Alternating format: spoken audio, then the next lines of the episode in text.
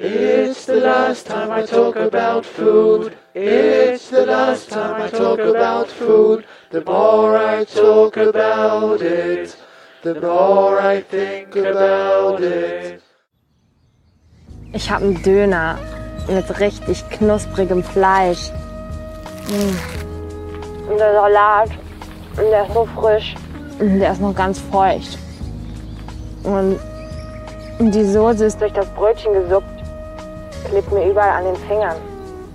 Normal oder Chicken? Normal. Knoblauch oder scharf? Beides.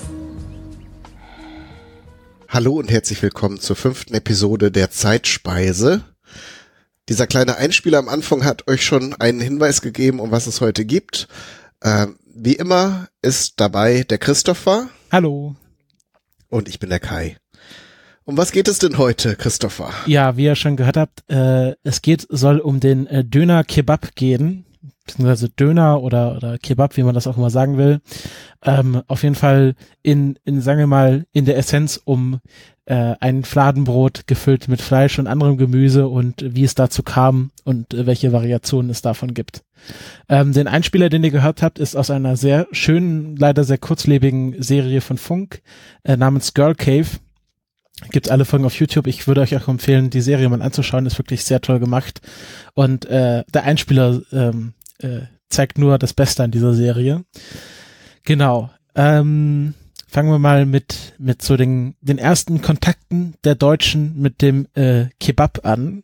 Da gibt es nämlich eine Tagebuchsaufzeichnung von Heinrich von Moltke von 1836 der ähm, damals ähm, im, im Osmanischen Reich unterwegs war und dann äh, aufschrieb, unser Mittagsmahl nahmen wir ganz türkisch beim Kirbaci ein. Dann erschien auf einer hölzernen Scheibe der Kirbab, also mit IE schreibt er das noch, oder kleine Stückchen Hammelfleisch, am Spieß gebraten und in Brotteig eingewickelt. Ein sehr gutes, schmackhaftes Gericht. Also äh, Henry von Wolke, das war ein, ein äh, Zeitgefährte auch von äh, Bismarck, um so ein bisschen das zeitlich einzuordnen und von seinem Stand her.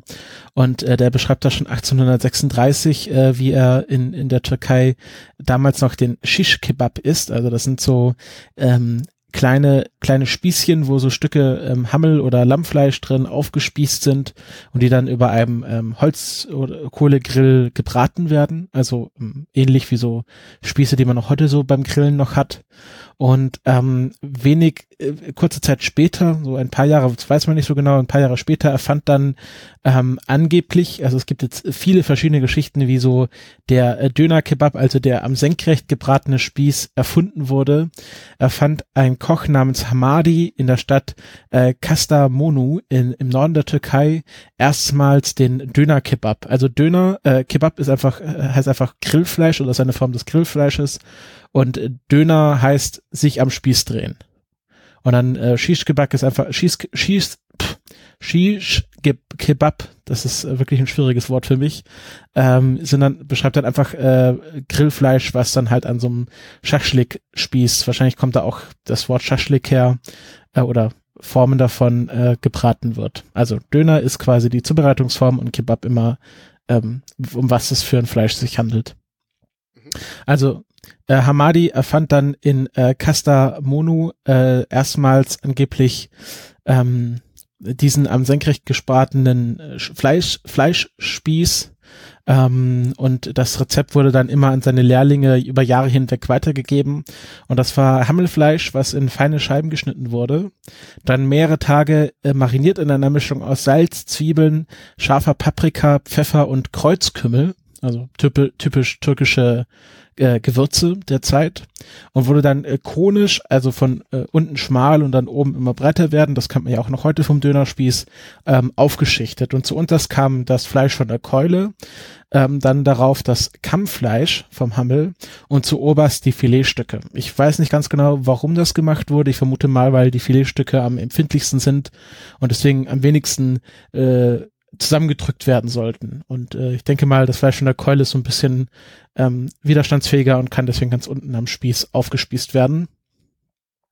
Ich denke auch, dass es mit Garzeiten zu tun hat. Also dass, wenn, wenn es nach oben dicker wird, also die Filetstücke müssen ja eigentlich nur ganz kurz Hitze bekommen, um zu garen, äh, während dann die äh, äh, von der Keule die Stücke ähm, ähm, ja länger, länger garen müssen.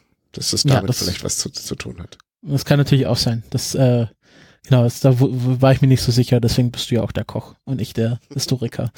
ähm, serviert wurde das Ganze dann mit Petersilie und Zwiebeln und auf Wunsch auch mit Reis, Gurken, Tomaten, Rettich oder Peperoni. Und das ist jetzt sozusagen der Urdöner, der im 19. Jahrhundert erfunden wurde.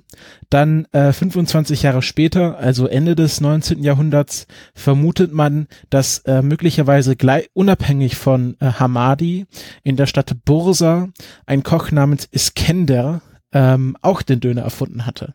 Also da geht's gar nicht so darum, wer hat jetzt von wem abgeschaut, sondern äh, da ist die Geschichtsschreibung ähm, sich mehr oder weniger einig, dass das einfach unabhängig voneinander passiert ist.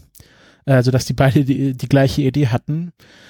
Und ähm, Iskender hatte dann ähm, Teile des Hammelfleisches zu Hackfleisch verarbeitet und dann wurde sozusagen immer eine Schicht der, der Lamm, äh, der Hammelfleischscheibe geschichtet, dann ein Stück Hackfleisch äh, und dann wieder ein Stück ganzes Fleisch.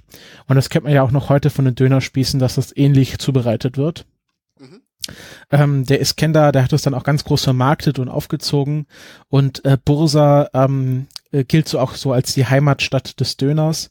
Es gibt dann auch eine spezielle Version, die nennt sich Iskender Kebab oder Bursa Kebab. Ähm, das ist nämlich die, Zubere die Servierform, wie sie Iskender hatte, nämlich mit zerlassener Butter und Joghurt ähm, wurde das Fleisch dann auf einer Schicht Fladenbrot ähm, serviert. Also sind wir schon, es kommt schon das Fladenbrot ins Spiel, aber es ist immer noch nicht der Döner, wie wir ihn heute kennen. Ähm, aber Iskender-Döner, den gibt's heute auch noch, ähm, kann man, ist einfach eine Variation, äh, ist Kender Kebab ist einfach eine Variation, die es heute auch noch ganz normal gibt. Ähm, genau, also es ist jetzt nicht genau äh, aufgeschrieben, ob das Hamadi oder das Kinder war. Es gibt ja noch in anderen äh, Ländern ähnliche Formen. Es gibt äh, im arabischen Raum das sogenannte Shawarma, ähm, was sehr ähnlich funktioniert. Und ähm, aus Griechenland, also Shawarma ist dann mit Rindfleisch und aus Griechenland gibt's dann den Gyros oder wir kennen als Gyros, aber neugriechisch Gyros ausgesprochen ähm, mit Schweinefleisch. Und ähm, ja, da gibt's immer Streitereien, wer jetzt was erfunden hat. Besonders die Griechen und die Türken, die streiten sich bei solchen Sachen immer. Die streiten sich ja sowieso gerne. Genau. Ist natürlich auch, weil früher viele Griechen in der Türkei gelebt haben und dann äh, während der Militärdiktatur vertrieben wurde. Äh, von dem her kann es einfach sein, dass Griechen in der Türkei lebend irgendwas erfunden haben und dann einfach das Land verlassen mussten. Deswegen ist das nicht mehr so genau sagbar, wer jetzt was erfunden hat. Aber wenn man das auf Personen runter reduzieren will, dann häufig Hamadi oder Iskender. Ähm, in Istanbul gab es dann äh, die ersten äh, Döner-Kebab-Restaurants in den 1940er Jahren, aber sehr vereinzelt. Das waren also nicht viele Restaurants. Eines davon war zum Beispiel im äh, Topkapi-Palast äh, in Istanbul, ähm, was damals schon ein Museum war ähm, wo das serviert wurde und so der Straßenverkauf, dass man das irgendwie auf der Straße bekam, das begann dann in den 1960er Jahren in Istanbul. So, wie kommt jetzt der Döner nach Deutschland? Ähm, im, äh, türkische Gastronomie ist in Deutschland schon oder in Europa schon seit dem 17. Jahrhundert bekannt, aber dann hauptsächlich in Form von Kaffeehäusern. Also dass es türkische Kaffeehäuser gibt, ähm, das ist schon seit dem 17. Jahrhundert in Europa so. Und so hatten die Europäer schon erste Kontakte mit so der türkischen Gastronomiekultur, halt durch den Kaffee. Ähm, und im 19. Jahrhundert kamen dann die ersten internationalen Kochbücher auf den Markt, also Kochbücher, die dann halt so Gerichte aus aller Welt präsentiert hatten. Und da kamen auch vereinzelt äh, Gerichte der türkischen Küche vor. Ähm, hauptsächlich ging es da um Hammelfleisch oder Kebab, also äh, Grillspieße, die dann mit Pilaf serviert wurden. Ich habe ja auch ein Zitat äh, von einem aus einem Kochbuch von Julius Fehers, ähm, die internationale Küche aus dem frühen 20. Jahrhundert von 1910, ähm, wo gesagt wird, wie der Italiener Macaroni und der Deutsche Kartoffel esse, so verzehre der Türke zu jeder Mahlzeit Pilaf. Ähm, Reisgericht, ne? Genau, genau, das ist so ein Reisgericht. Ich weiß, ich, das habe ich jetzt mir nicht genauer angeschaut, aber das Pilaf, das ist so eine beliebte Reisbeilage halt zum Hammelfleisch und Kebab. Soweit ich weiß, mit Tomaten und Paprika. Ähm, aber müsste müsste ich nachgucken, das genaue Rezept. Aber dieser Reis ist schon schon sehr bekannt. Also äh, hat auf jeden Fall eine rötliche Farbe, wenn ich das richtig erinnere und äh, kann man gut essen. Ja, genau. Ähm, und dann ähm, so die erste, die türkische Gastronomie, dass sie äh, gab es dann auch in den 1960er Jahren in Deutschland so vereinzelte äh, türkische Restaurants, aber das waren dann tatsächlich ähm, Gastronomen, die dann gezielt in Europa irgendwie ihre ihre Restaurants verbre äh, verbreiten wollten. Also es waren dann hauptsächlich irgendwelche größeren Ketten oder oder irgendwie Unternehmer, die das dann irgendwie nach Europa gebracht hat. Und dass es dann wirklich quantitativ anstieg, die türkische Gastronomie, war dann in den 1970er Jahren, als dann ähm, im Zuge der Verschlechterung des Arbeitsmarktes in der Türkei viele äh, Türken, hauptsächlich alleinstehende Männer, nach Deutschland auswanderten und dort äh, Arbeit suchten als äh, sogenannte Gastarbeiter, kennt man ja auch aus Italien. Und ähm, ja, die brachten natürlich dann auch ihre Essgewohnheiten mit nach Deutschland, beziehungsweise kreierten dann einen Bedarf an, an türkischer Gastronomie und türkischen Lebensmitteln. Aber was jetzt sehr interessant ist, ähm, noch viel stärker wurde dieser Bedarf nach türkischen Lebensmitteln 1947 als ein ähm, Anwerbungsstopp für türkische Arbeitskräfte verhängt wurde in Deutschland weil dann nicht mehr nur alleinstehende Männer zum Arbeiten nach Deutschland kamen, sondern durch den Familiennachzug auch die ganzen Familien der türkischen Gastarbeiter. Also dann weil ähm, äh, die türkischen Gastarbeiter im Gegensatz zu den italienischen Gastarbeitern hatten auch keine Freizügigkeit, also durften nicht ähm, in ihre Heimat reisen, beziehungsweise durften nicht einfach ein- und ausreisen, wie sie wollten.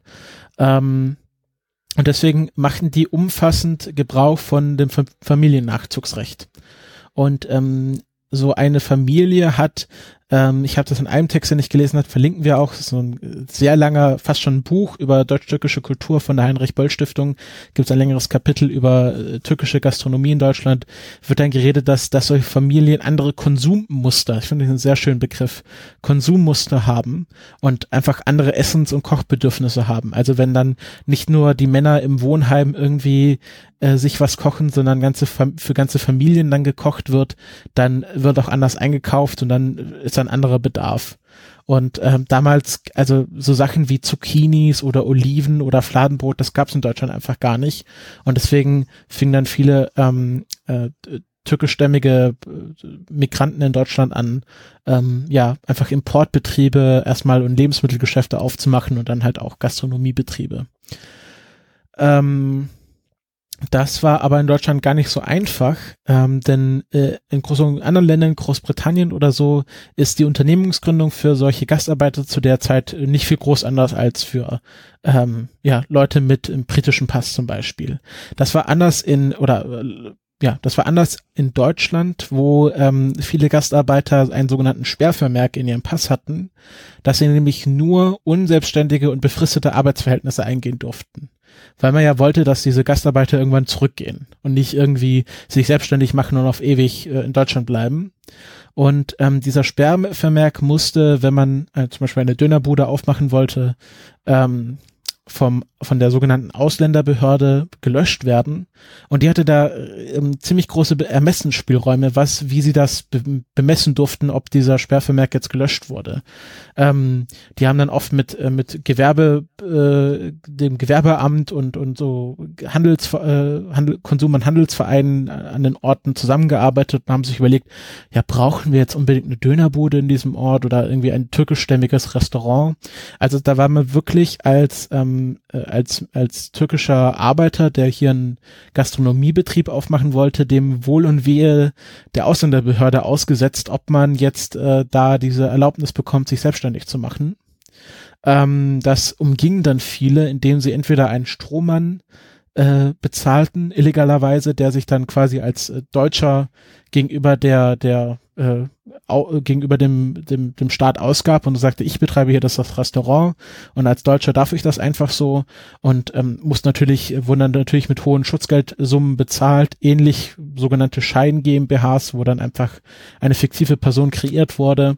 Also da gab es auch viele Wege am Gesetz vorbei was dazu führte, dass viele Restaurants auch einfach nicht rentabel waren, weil sie diese hohen Schutzgeld äh, Zahlungen leisten mussten an die verschiedenen Leute, die das ermöglicht haben. Deswegen gab es zu Anfangs in den 1970er Jahren auch so eine große Fluktuation an türkischen Gastronomie, Gastronomiebetrieben. Also die wurden zahlreich gegründet, aber gingen dann auch so schnell wieder zugrunde, weil sie sich das einfach nicht leisten konnten. So, ähm, genau. Aber ähm, ja, in den 1970er Jahren fing das immer weit, ging das immer weiter, dass äh, viele ähm, einfach auch leerstehende Betriebe von äh, türkischen Migranten übernommen wurde. Der Spiegel hatte das einmal so beschrieben. Äh, die Kneipe am Cottbusser Tor war mal echt Kreuzberg. Ecklage, Berliner Kindel, Buletten, Sparverein im Hinterzimmer. Heute rotiert am Buffet der Hammelspieß senkrecht. Das Kaffee, der Kaffee ist süß und dickflüssig, aus der Musikbox leiert orientalischer Singsang. Berlinerisch ist nur noch der Strohmann, den sich der türkische Inhaber aus gewerberechtlichen Gründen hält. Also, ähm, ich würde mal dem Spiegel da ein wenig Rassismus unterstellen. Ja. Ähm, auch diese Betonung, dass der Hammelspieß jetzt senkrecht äh, rotiert und nicht wie halt üblich waagerecht in anderen deutschen Betrieben, so als als Verkehrung der Welt. Oh Gott, jetzt jetzt kommen die Türken und stellen ihre Hammelspieße senkrecht auf. Der Kaffee ist süß und dickflüssig, also auch so so sehr abwertend und auch dieser orientalische Singsang. Und äh, also dem Spiegelautor war es äh, in den 70er Jahren das alles nicht so geheuer. Ähm, ähm, aber ja, hielt, hielt, nicht, hielt die Türken nicht davon ab, immer weiter Betriebe aufzumachen. Ähm, es gab auch schon früher Dönerrestaurants in Deutschland. 1960 machte das Bosporus am Main auf und äh, servierte spießfrisch vom Fleischkegel abgeschnittene Streifen äh, auf einem mit Pilaf und Tomaten vorbereiteten Teller. Aber das war dann tatsächlich mehr so ähm, äh, ein Restaurant, wo man hinging. Also es wurde dann auch beworben, dass hier extra der, der, der Fleischspieß und der Koch aus der Türkei importiert worden sozusagen. Also es war schon so ein exotisches Spezialitätenrestaurant. Und ähm, häufig waren in den 70er und 80er Jahren die Dönerbuden auch äh, eher exotisch gestaltet, um so ein bisschen mit Deutschen so einen exotischen Flair zu bieten. Sagen, okay, wir gehen jetzt zum, zum Dönerladen und da muss auch irgendwie der vorhin erwähnte orientalische Singsang da sein, weil man will ja so ein bisschen so das exotische Gefühl haben. Und in den 1990er Jahren gab es sozusagen den zweiten Dönerboom äh, mit der mit der Wende, dass auch jetzt im, in Ostdeutschland Dönerbuden aufmachten und dass sich das auch in der westdeutschen Provinz verbreiteten. Und dann kam es zu einer sogenannten McDonald McDonaldisierung der Dönerbuden, also dass sie nicht mehr so exotisch waren, sondern ähm, dass man mehr auf in den Fastfood-Trend eingehen wollte. Also dass viele so McDonalds aufmachte und KFC und so, da wollte halt auch die Dönerbude mitziehen und richtete sich mehr so nach dem amerikanischen Fastfood-Modell aus. Und das ist so die Dönerbude, die wir heute kennen in der modernen Form. Also dass die nicht mehr so exotisch gehalten wird. Also gut, da kann man, äh, läuft halt trotzdem, trotzdem noch irgendwie türkischer Schlager im Radio, aber es ist jetzt kein, kein exotisches Erlebnis mehr, zum Döner, äh, zum Dönerladen zu gehen. So, kommen wir zu dem Punkt, auf den wir alle gewartet haben. Wer hat denn jetzt den Döner im Brot erfunden? Ich habe drei Geschichten vorbereitet. Es gibt viel mehr, aber ich habe jetzt mal die drei größten vorbereitet. Da haben wir einmal 1971 Mehmet Aygün, der mit 16 Jahren in äh, einem Restaurant seines Onkels am Cottbusser, am Cottbusser, am Cottbusser Damm aushielf und auf die Idee kam, dass man doch den Döner in ein Fladenbrot stecken könnte und ihn so zum Mitnehmen servieren könnte. Ähm, das ist die eine Geschichte von Mehmet Aygün. Dann gibt es die offizielle von vom Verein türkischer Dönerhersteller in Europa anerkannte Geschichte, dass 1972 Kardir Nurman äh, am Bahnhof Zoo in seiner Imbissbude ähm, den Döner im Brot anbat, äh, anbot und auch, dass er die Zubereitungsform am Metallspieß nach Deutschland brachte. Ähm, und das ist so eine Erzählform, die auch jetzt quasi von diesem Verein türkischer Dönerhersteller ähm, anerkannt wurde. Er wurde dafür auch von diesem Verein 2011 ausgezeichnet für sein Lebenswerk und Kadir Nurman ist 2013 äh, verstorben an einem Lungenleiden. Ich glaube, Mehmet Aygün lebt noch, genauso wie unser dritter Kandidat, nämlich Nefsat Salim. Ähm, der behauptet schon 1969 in Reutlingen, also gar nicht in Berlin, sondern hier in der Nähe von Tübingen, die erste Dönerbude betrieben zu haben, zusammen mit seinem Vater diese Geschichte mit Nefsat Salim, ähm, die ist noch gar nicht so alt, also es kam, glaube ich, erst 2012 auf, dass er irgendwie äh, an die an die Presse ging oder die Presse sich an ihn wandte, weil sie die Geschichte gehört haben und er hatte auch dann so ein Foto gesagt hat, ja, hier, das ist 1969 und da sieht man auch schon quasi diesen Döner im Brot schon drauf, also schon abgelichtet auf diesen Fotos.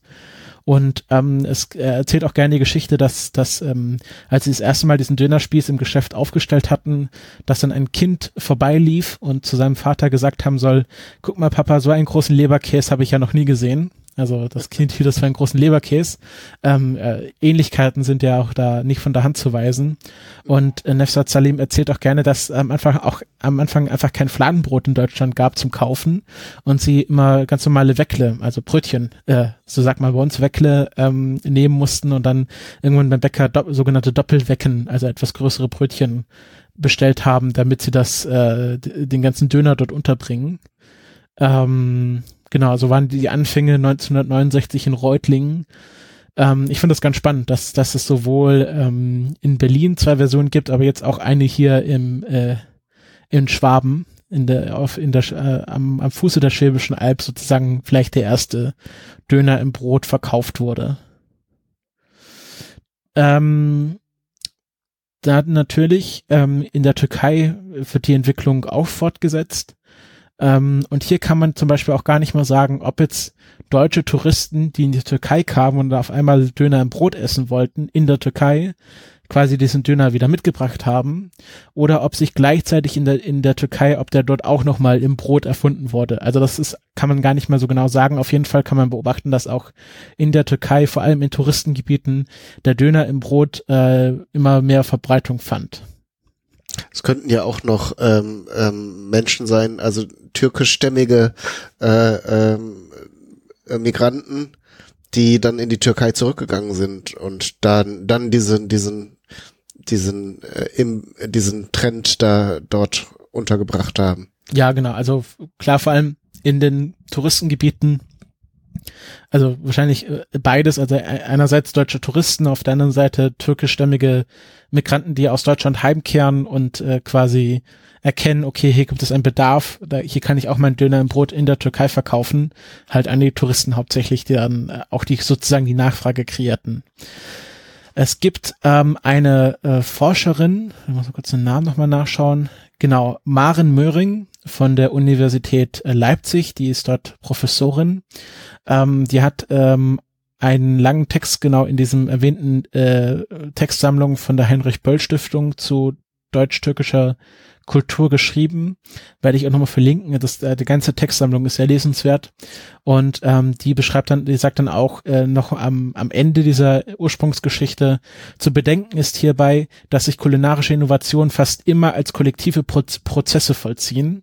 Auch deshalb scheint mir eine Perspektive sinnvoller, die Austauschvorgänge nachgeht, anstatt nach vermeintlichen Ursprüngen zu suchen. Also sie meint halt in der in der Geschichte des Essens generell sollte man sich nicht immer nur auf auf die Erfinder und die Ursprünge beziehen, sondern auch schauen, wie hier kultureller Austausch stattfand und ähm, das ist beim Döner, beim Döner Kebab eindeutig geschehen. Mittlerweile gibt es eine richtig gehende deutsch-türkische Dönerindustrie, die auch den, den Döner als europaweit als deutsch-türkisches Produkt explizit vermarktet. Ähm, und ich glaube, äh, der, ich habe das irgendwo gelesen, ich habe es nicht aufgeschrieben. Ich glaube, der der Umsatz ähm, im letzten Jahr äh, der Dönerindustrie, der deutsch-türkischen Dönerindustrie lag, glaube ich, bei etwa 1,3 Milliarden Euro. Ähm, also es ist eine richtig große, große ähm, Industrie. Äh, ich, und in, in, fast allen Ländern Europas gibt es ein äh, einige oder weit verbreitete Netzwerk an Dönerbuden. Ähm, auch in Ländern, wo es gar nicht so viele türkische Migranten gibt, zum Beispiel in Spanien, werden die Dönerbuden hauptsächlich von äh, Einwanderern aus Nordafrika ähm, betrieben. Aber trotzdem wird dort noch äh, als ein türkisch klassifizierter Döner verkauft weil das einfach die Leute Leute kennen und deswegen machen das auch Einwanderer aus Nordafrika und äh, hat dann auch sehr wenig mit der Ara also arabischen Küche oder afrikanischen Küche zu tun. Also es kann natürlich sein, dass sie dann ihre eigene Speise auch noch auf die Speisekarte tun, aber man kann auch dort äh, den Döner kaufen, den man in Deutschland kennt, mehr oder weniger. Ich, ich meine, das Konzept Fleisch in Brot und dann mit verschiedenen Soßen oder anderen Beigaben ist halt einfach ein Erfolgskonzept und äh, diese, diese ja, wie, wie kann man das sagen, ohne, ohne rassistisch zu klingen? Das gibt es ja in anderen äh, ähm, ähm, internationalen Restaurant äh, äh, Kon auch. Äh, ich muss da immer dran denken, dass äh, viele China-Restaurants werden äh, zum Beispiel auch von Vietnamesen betrieben ähm, oder auch japanische Restaurants in Deutschland äh, werden ganz selten von Japanern betrieben, sondern dann vielleicht auch von Chinesen oder Koreanern oder Vietnamesen. Ähm, wichtig scheint da dem Deutschen nur zu sein, dass es eben die Betreiber asiatisches Aussehen haben, aber da wird also ganz oft auch getauscht und da ist es dann, spielt es auch keine Rolle, wer das Essen zubereitet, Hauptsache äh, es schmeckt. Ne? Ja, genau. Ähm, und äh, ja, äh, es gab dann noch, ähm, wer sich vielleicht erinnert, BSE-Krise in den 90er Jahren. Ähm, äh, also hauptsächlich ist, ist der Döner, den wir heute in Deutschland essen, hauptsächlich Rindfleisch, weil äh, einfach günstig. Ich glaube, Hammelfleisch ist gibt's wahrscheinlich auch, aber ist halt einfach teurer. Also kannst du dann nicht für 2,40 verkaufen den Döner. Mhm. Ähm, Kalbfleisch wird häufig gesagt. Ja, oder Kalbsfleisch. Also von, von, vom, vom, von der Kuh ähm, und, und Verwandten. Und in den 90ern gab es ja dann die, die BSE-Krise oder in, ich finde es ja im Englischen, es klingt viel schöner, nämlich Mad Cow Disease. Ja. Ähm, und dann kam, kam dann auch der Hähnchendöner auf, äh, beziehungsweise der Tavuk-Döner. Ähm, als Variante für Leute, die Angst vor BSE hatten. Ähm, gibt dann noch die Variante des Dürüm-Döner, ähm, der dann in ein, ein dünnes Fladenbrot eingewickelt wird, ähm, was Jufka heißt. Ähm, häufig wird auch einfach Jufka-Döner gesagt, also dann nach der, nach der Variante des Brotes. Ähm, es gibt dann noch einen sehr bekannten vegetarischen Döner, nämlich äh, Mustafas äh, Gemüsekebab ähm, den man vielleicht kennt aus diversen Fernsehberichten, wo Leute sich die Beine in den Bauch stehen. In Berlin, äh, Kreuz, ist das Berlin-Kreuzberg? Ich weiß es gar nicht. Oder Prenzlauer Berg. Auf jeden Fall ähm, war das ein Marketing äh, Abschlussprojekt von zwei Marketingstudenten, die gesagt haben, wir machen jetzt hier eine Dönerpude groß und das haben die auch sehr erfolgreich gemacht. Ähm, vielleicht kennt man das, es gab ja dann einen Werbespot im, im, in der, als, als Satire auf, auf die, auf die Hip-Werbespots, wo dann äh, der namensgebende Mustafa ähm, vor seiner Dönerbude steht und sagt, davor stehe ich mit meinem Namen. Äh, Und äh, verlinken wir auch, ist auch sehr lustig. Und ähm, ja, gibt's mittlerweile auch in München am Stachus äh, Mustafas Gemüse-Kebab. Äh, ähm, und äh, eine persönliche Empfehlung von mir, wenn ihr mal in Potsdam seid, in Potsdam-Babelsberg, geht zum Kali-Imbiss und bestellt dort einen Zucchini-Döner, der ist auch sehr gut. Ähm, äh, ich, ich wurde genötigt, den zu erwähnen von, von Bekannten aus meinem Umfeld. Ähm, äh, schöne Grüße. Ja, schöne Grüße. Der äh, ist also wirklich hervorragend ähm, mit so frittierten Zucchini-Stücken. Ähm, ist ja natürlich auch sehr äh, Tradition, traditionsmäßig gesehen auch äh, sehr wichtig, weil die Zucchini ist auch ein, ein Gemüse, was von türkischen Einwanderern nach Deutschland gebracht wurde oder bekannt gemacht wurde. Und dann mit verschiedenen sehr schönen Fruchtsoßen, irgendwie äh, Currysoße gibt's da, also jetzt nicht die Currysoße von der Currywurst, sondern eine richtige Currysoße und äh, äh, Mangosoße gibt's dort auch und natürlich Knoblauch und Schaf. Ähm, das ist auch ein sehr schöner Döner. Äh, wenn ihr mal äh, in Potsdam-Babelsberg seid, dann müsst ihr mal da vorbeigehen. Ähm, genau, es gibt dann auch sozusagen rück äh, quasi gegenseitige Sprachentwicklungen. Es gibt es gibt ja den klassischen Döner mit Alm und Schaf. Und ähm, äh, die Maren Möhren beschreibt in ihrem Text, dass ähm, die Formulierung mit scharfer Soße ähm, auch bei äh, Türken Einzug gefunden hat. Also, ähm, dass, dass sie ihren Döner auf Türkisch bestellen, aber dann auf Deutsch dazu sagen und mit scharfer Soße, weil es diese Formulierung in Türkischen gar nicht gibt. Ach, das ist ja interessant. also ich, ich habe das noch nie selber beobachtet, ich kann jetzt hier quasi nur aus, aus, aus äh, der Fachliteratur zitieren. Aber äh, ich fand das schon sehr spannend. Das ist, also das ist ja wirklich ein das beste Beispiel von Fusion Kitchen, die wir hier gesehen haben. Also dass ein, ein eigentlich türkisches Gericht ähm, äh, auf die deutsche Kultur trifft oder in Deutschland weiterentwickelt wird und dann auch quasi mit deutschen Sprachelementen versehen wird. Ja. Ähm, politisch gesehen ist natürlich der Döner auch ein wichtiges Merkmal ähm, äh, im Zuge der, der ganzen NSU-Geschichte. Ich weiß nicht, wer sich dran erinnert, das wurde ja früher als Dönermorde betitelt, weil ja die Polizei lange auch aus rassistischen Gründen geglaubt hatte, dass es hier sich um sogenannte Ehrenmorde von Betreibern von Dönerbuden ähm, handelte und nicht um einen rechtsradikalen Anschlag. Deswegen äh, firmierten die auch lange unter dem Namen äh, Dönermorde. Und ähm, ja, also diese, diese Übernahme von, von leerstehenden Betrieben äh, durch türkische Migranten, ähm, wie wir, wie ich ja beim Spiegelzitat gezeigt habe, es war auch immer ein sehr, sehr, sehr gern gesehenes Politikum, dass man hier gesagt hat, hat da kommt der Türke und über, übernimmt unsere deutschen Geschäfte und stellt auf einmal den Spieß aufrecht. Das geht ja so nicht. Ähm, ja, alles das, bringt alles durcheinander. Genau. Aber ich glaube, äh, wir können uns alle einig sein, dass, dass ähm, der Döner ein sehr schönes deutsch-türkisches Gericht ist, was definitiv einen Platz in der deutschen, deutschen und türkischen und deutsch-türkischen äh, Küche verdient hat. Ich glaube, es gibt auch eine Umfrage, es gab, glaube 2007 gab es eine Umfrage sogar, ähm, wo der Döner zum beliebtesten Imbissgericht Deutschlands gewählt wurde. Das wundert mich nicht. Äh denn es ist ja doch, äh, ja, es ist viel, viel Gutes drin, Fleisch und knuspriges Brot und Salate, haben wir jetzt noch gar nicht so drüber gesprochen.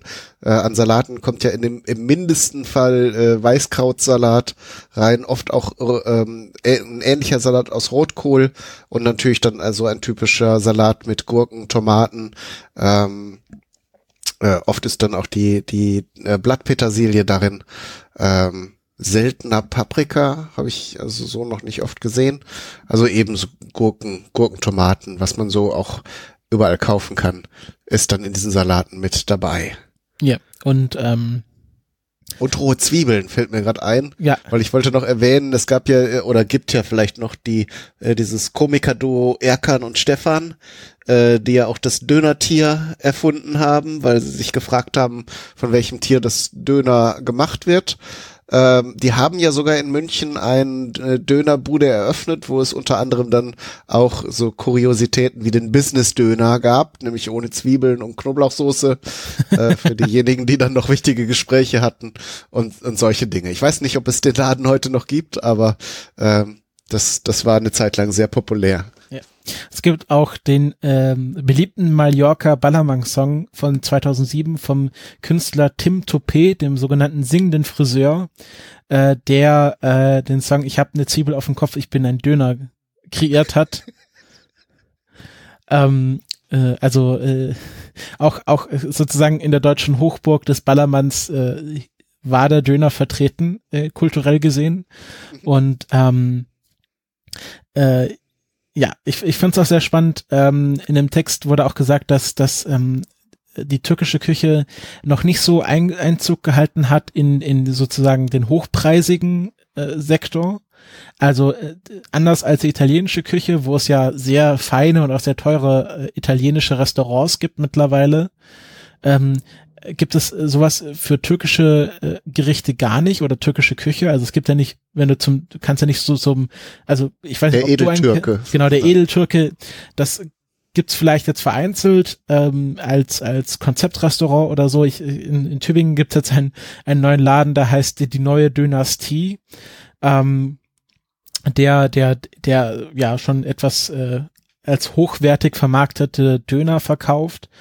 Ähm, aber das hat auch ähm, forschungstechnisch ganz viel mit der sozusagen sozialen Stellung verschiedener Migrantengruppen zu tun. Also man, äh, es hat immer, es ist immer verbunden, wie welches Ansehen eine Migrantengruppe oder Migrantinnengruppe äh, in der Gesellschaft hat und wie hochpreisig diese die, die Küche bewertet wird. Und, Ach, gibt es äh, da Studien oder Forschung oder? Ja, ähm, ich ich habe jetzt ich wir verlinken den Text von Maren Möhrig, da steht das drin. Mhm. Ähm, ähm, und ähm, äh, da gibt's, gibt's könnte, auf jeden Fall Forschung zu. Ja, ich könnte mir auch vorstellen, dass ähm, mit dem Döner, der ja nun auch wirklich mit harten Bandagen äh, günstig gehalten wird, ähm, dass man so, dass die Deutschen so fest äh, das mit billigem Essen assoziieren, dass äh, dann vielleicht diese Übertragung dann zu einem edlen oder so einem teuren Produkt äh, schwieriger ist, weil man dann vielleicht auch nicht einsieht, da mehr zu bezahlen. Wobei ich mir auch Dinge vorstellen könnte, zum Beispiel indem man Lamm oder äh, äh, Hammelfleisch wieder ähm, einbringt, das ja, wie du schon sagtest, äh, teurer ist, ähm, aber dann dem Original etwas näher kommt. Da könnte man sicher auch und, und dann feinere Salate und Soßen ähm, wir hatten es ja bei der Folge mit der Currywurst, also es gibt ja dann teils ironische oder teils äh, äh, ähm, ja, äh, ähm, seriös gemeinte Anlehnungen dann an solche Gerichte, die dann nochmal mit speziellen Zutaten aufgewertet werden. Also möglich wäre das schon, aber ja, vielleicht wurde das auch schon versucht und das hat nicht funktioniert einfach. Ja. Ähm, es gab ja auch in den 60er, 70er Jahren dann auch eine ganze Reihe von, von ähm, Restaurants, die versucht haben, so ein bisschen an, an, den, an den exotischen äh, Geschmack der Deutschen zu appellieren. Also es gab ja dann irgendwie Pakistani und Afghanen, gab es ja früher ganz viele Restaurants, die ja mehr oder weniger wieder verschwunden sind. Ähm, und es hat sich ja im Grunde so als, sagen wir mal, äh, ausländische Küche in Deutschland haben sich hauptsächlich halt Italiener Chinesen oder Asiaten im weiteren Sinne und halt äh, die türkische Imbissbude etabliert und andere andere Kulturen ähm, konnten sich da nicht so durchsetzen. Das ist natürlich auch die Griechen noch, wobei die ja, ja mediterraner Küche auch sehr ähnlich sind dann. Griechen gibt's auch noch, aber ist auch sehr wenig. Also ähm, nicht so verbreitet wie ein Italiener oder oder China-Restaurant. Ähm, also ich glaube, selbst japanische Küche ist nicht so, also es ist mehr, dass man sagt, man geht zum Chinesen, als dass man sagt, also Sushi essen oder so ist ja mehr sowas für für die Städter mit viel Geld. Ähm, und ähm, das, das finde ich auch sehr spannend. Ich finde es natürlich auch, ähm, ich hoffe natürlich dadurch, dass, dass wir jetzt auch viele syrische Einwanderer in den letzten Jahren in Deutschland haben, dass sich vielleicht die syrische Küche ähm, auch durchsetzt, weil die auch definitiv ähm, Sachen hat, äh, die man in Deutschland haben will. Also ähm, ich, was ich jetzt bemerke, ist, dass äh, in Dönerboden vermehrt Baklava verkauft wird was ja auch, mhm. auch äh, in Syrien vorkommt. Habe ich ähm, auch schon gesehen, ist mir aber zu süß. Ja, das ist natürlich, das ist natürlich eine Bombe ähm, an, an, an Süßigkeit. Aber ich, also ich, ich mag es auch sehr, aber nach einem, einem Ding ähm, ist man da auch satt. Also werden ja äh, werden auch hauptsächlich dann äh, einzeln verkauft. Ja. Ähm, Kann man einen starken Kaffee oder schwarzen Tee zu trinken, dann geht das wohl. Ja, also ich, also ich glaube, gerade so mit so einem starken, starken Heißgetränk dazu passen die sehr gut. Und ähm, also wir haben jetzt hier in Tübingen äh, schon, schon ähm, ja, syrische, syrische Imbissbuden, die dann halt hauptsächlich äh, Reisgerichte mit, äh, auch mit Lammfleisch und äh, so, solchen Sachen verkaufen. Natürlich auch der Hummus, ähm, wo ich jetzt keine Aussage darüber treffen möchte, woher der Hummus kommt, weil das noch eine viel schlimmere Herkunftsgeschichte als beim Döner ist, ähm, werden wir bestimmt auch mal in der Folge besprechen.